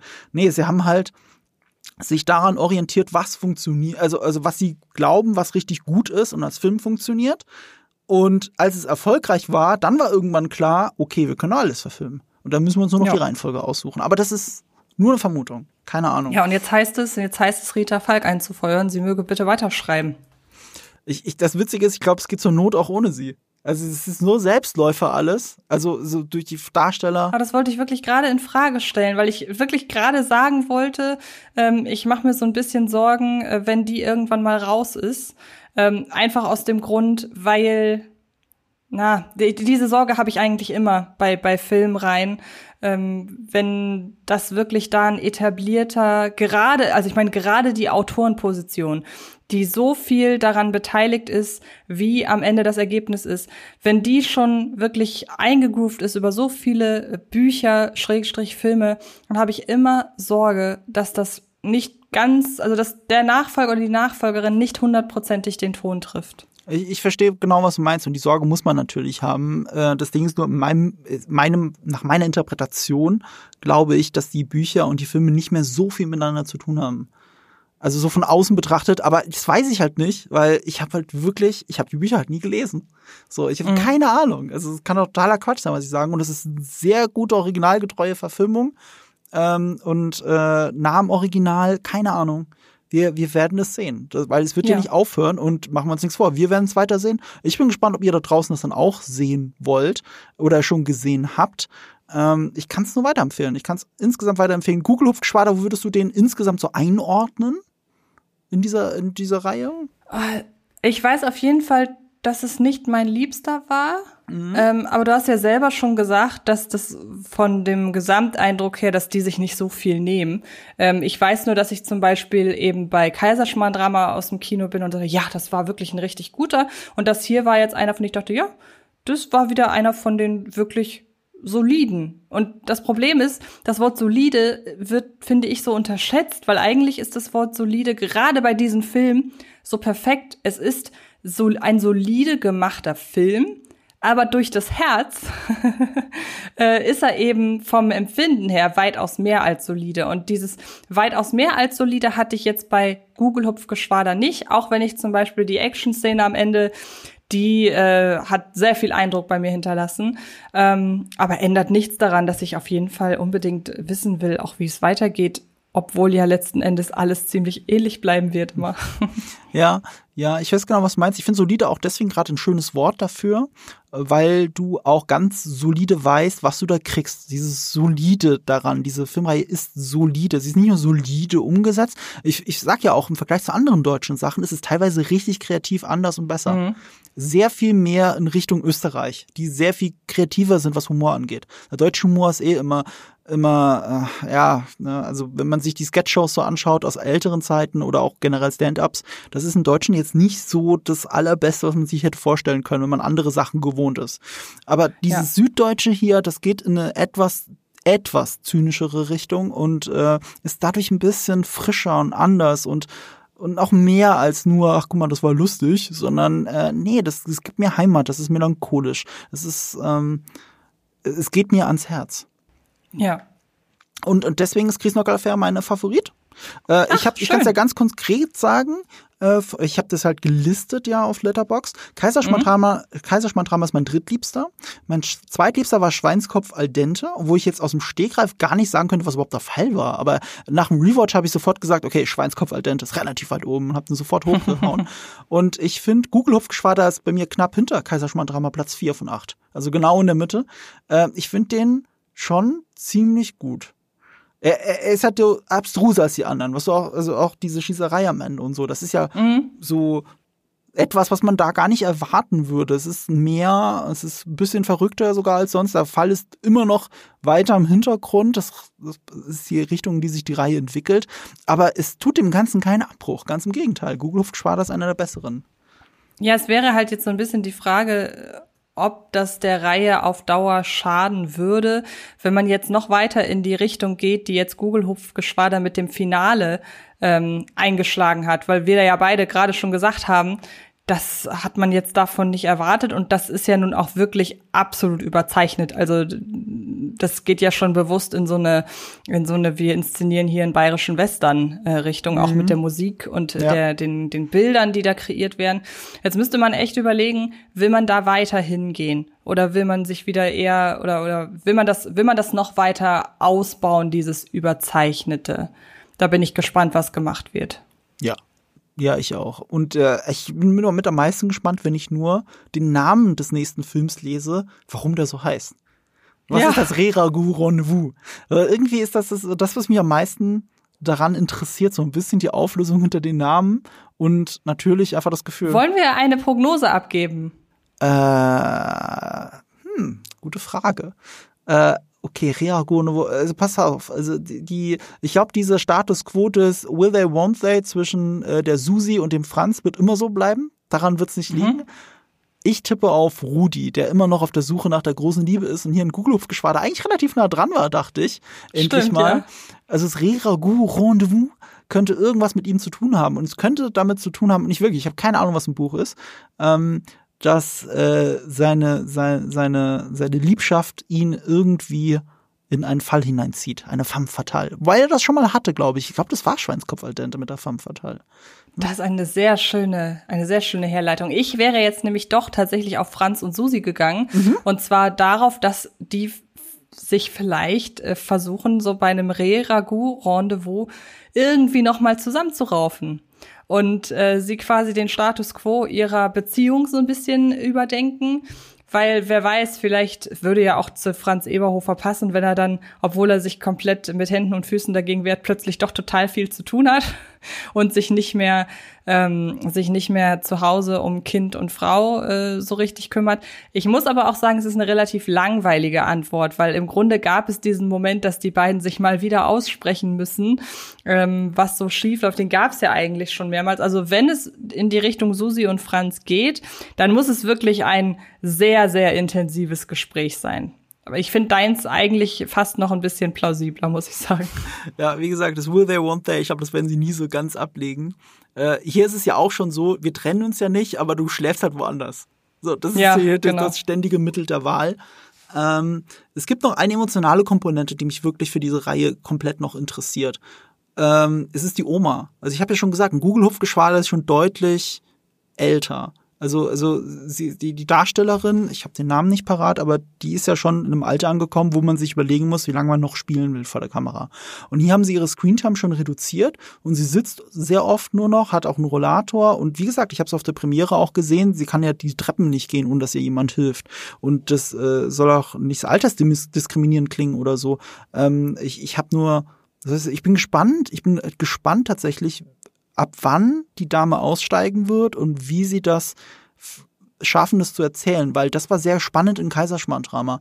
Mit das Beste, warum Kaiserschmarrn-Drama auch so gut ist, ist, wie sie mit dem Hund umgehen. Der Ludwig, ne, der, der Film, äh, die Filmreihe ging 2015 los, hast du gesagt, vor sieben Jahren. Und Hunde haben ja auch ein sehr begrenztes Alter, wie alt sie werden. Und den Ludwig haben sie da rausgenommen.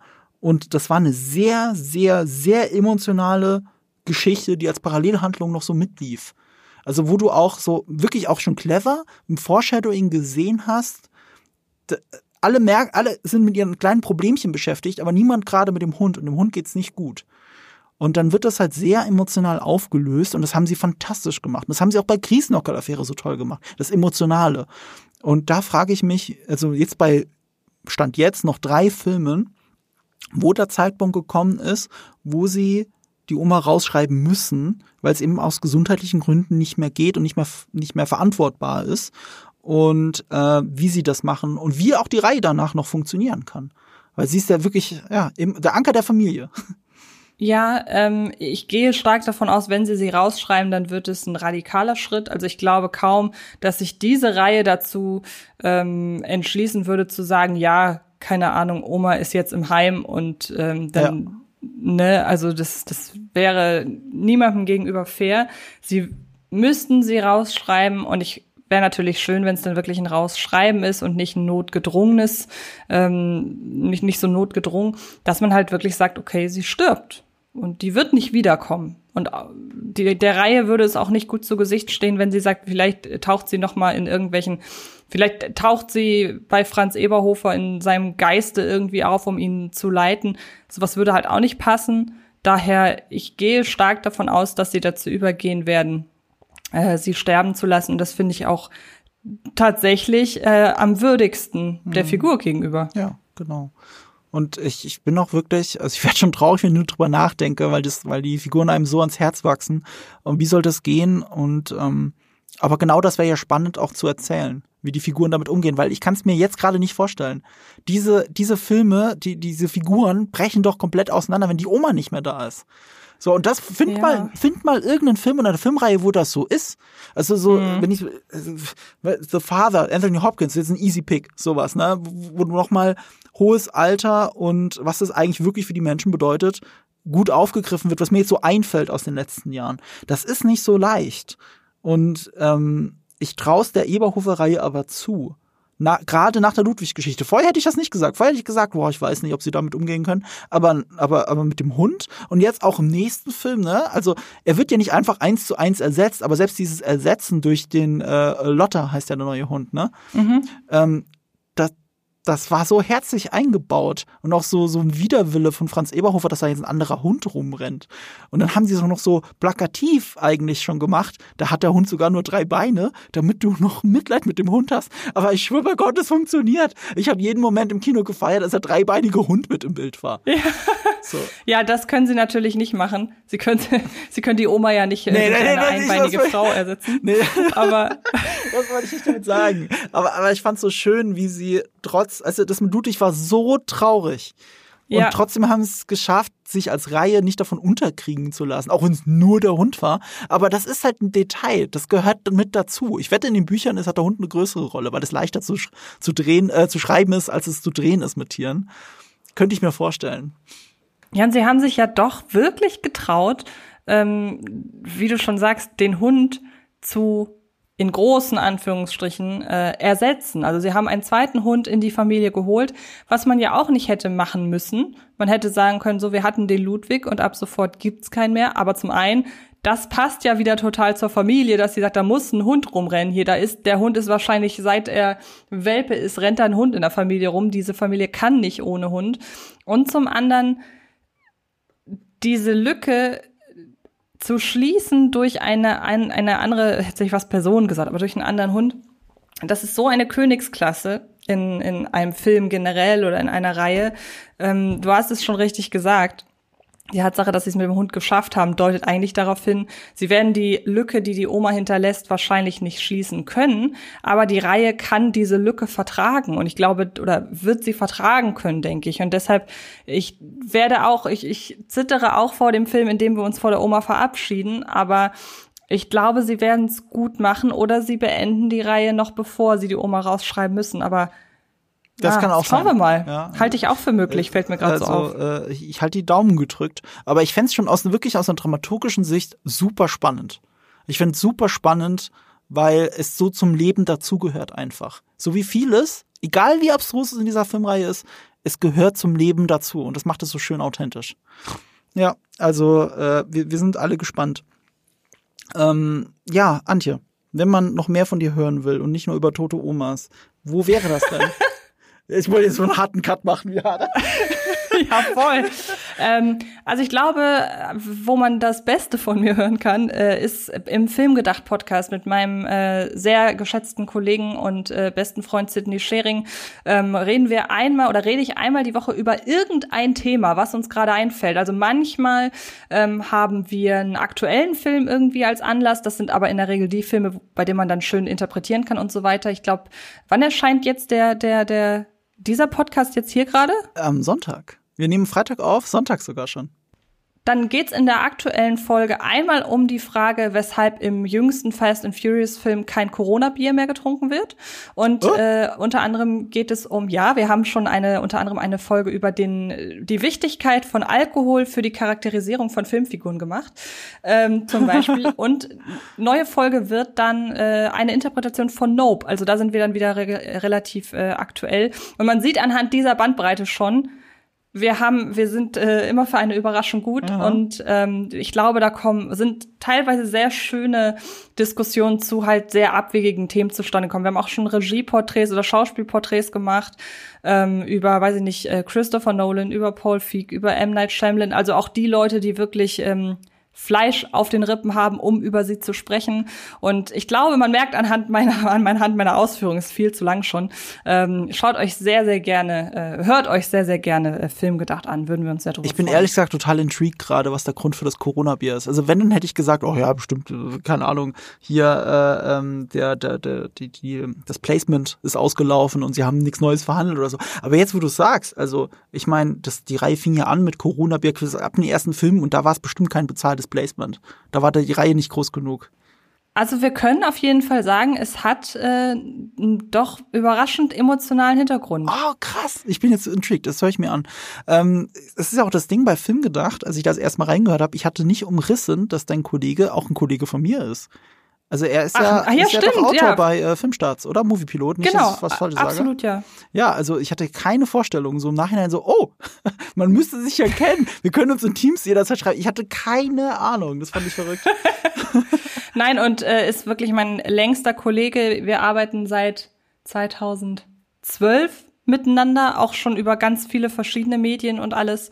Und ähm, das war uns damals, also wir sind sehr spät auf den Podcastzug aufgesprungen, muss man sagen. Auch genau aus diesem Grund, weil wir zu spät waren.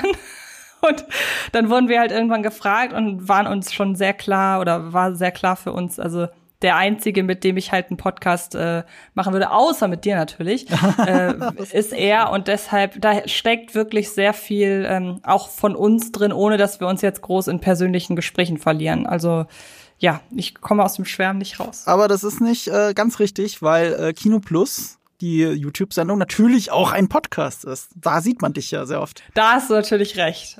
Da hast du natürlich recht, das stimmt. Da bist du ja neben Daniel die häufigste Person, die man sieht. Kann man doch so sagen, oder? Mittlerweile schon, ja. Ich bin ja auch seit ein paar Jahren wirklich festes Mitglied, bin ja auch in der Redaktion äh, dabei. Also jetzt durfte ich zum zweiten Mal eine Folge alleine moderieren vor ein paar Wochen und war dann auch ganz überrascht, dass ich gar nicht mehr aufgeregt bin. Oh, sehr schön. da war ich ganz, ja genau, war ich sehr erleichtert. Und dann gibt's natürlich noch was mit Film von Fred Carpet produziert, auch auf äh, YouTube. Da haben wir uns in letzter Zeit auch vor allen Dingen auf so aktuelle Diskussionen konzentriert. Jetzt jüngstes Video zu äh, Bullet Train haben wir uns überlegt, haben wir, haben wir jeder einen Actionfilm in einem äh, skurrilen Setting gepitcht. Und äh, manchmal spielen wir, manchmal machen wir eine Retrospektive. Wir haben jetzt kürzlich über ähm, Highlander gesprochen, weil der neu ins Kino kommt, oder auch über Tiger and Dragon. Also bunte Mischung. Ich mag bunte Mischung.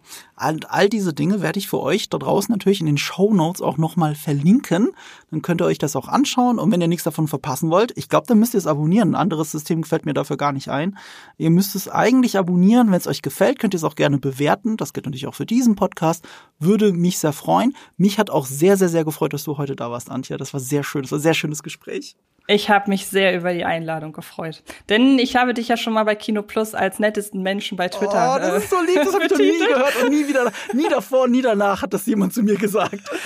Deshalb bin ich ja auch immer so, so, so schockiert, wenn du alle zwei, drei Monate mal einen Film findest, der, auf den du wirklich dann auch, äh, bis die nächsten, äh, bis die drei Monate rum sind, auf den du dann auch wirklich rumhackst. Stichwort, ähm, na, wie heißt da, äh, Eternals. Aber ich denke mir, das muss ja irgendwann auch alles raus, was in Wirklichkeit an Frust in dir steckt. Daher sei es dir gegönnt. Seit ein paar Tagen ist es auch offiziell. Seit ein paar Tagen ist es auch offiziell, dass ein zweiter Teil kommt. Ach, echt? Wir werden es aushalten. Also es ist, eigentlich ist es ja offiziell, seit es in den Credits stand, they will return, bla. Ja, gut, Aber jetzt recht. ist es offiziell. Ich glaube, weil der äh, Patton Oswald hat, hat sich verquatscht äh, auf der Comic-Con oder so. Kevin Feige Ah. hat böse geguckt und jetzt ist es wohl irgendwie richtig semi-offiziell. Äh, was weiß ich, es wird passieren. Was soll, was soll man tun? Ich werde den noch angucken und dann werde ich äh, wieder ein paar Monate lang drüber ranten, aber was soll's. Ja, schauen wir. Vielleicht ist er ja auch besser, der zweite. Ich bin ja, ich, ich fand den ersten ja wirklich in Ordnung, aber ist jetzt auch nix, wo ich jetzt, als dann der auf Disney Plus kam, wo ich dachte, oh, jetzt muss ich auf jeden Fall äh, den noch mal gucken. Also ich werde ihn wahrscheinlich nie wieder gucken, fand ihn aber wirklich in Ordnung. Aber richtig gecatcht hat er mich Ich nicht. finde es halt kurios, dass sie es wirklich machen, weil der Film halt nur eine Million Dollar Gewinn gemacht hat an den Kinokassen. Eine Million. Mich hat in der Rezeption des Films ja so wahnsinnig überrascht, dass es eigentlich komplett entgegengesetzt zu dem war, was ich nach dem Gucken erwarten hätte, äh, erwartet hätte. Aha. Weil ich hätte gedacht, dass der Film bei den Kritikern total gut ankommt und die Fans den abstrafen und es war genau andersrum. Das stimmt. Seitdem, seitdem äh, habe ich Respekt vor der Marvel-Community. Ich, ich verstehe die nicht mehr. ja, es ist gar nicht, es ist nicht immer so eindeutig, wie man denkt. Nee, Tatsächlich. überhaupt nicht. Man denkt, okay, wir haben uns da irgendwo eingeschossen und das muss ja Eternals lassen. Er versucht ja wenigstens mal ein bisschen anders zu sein.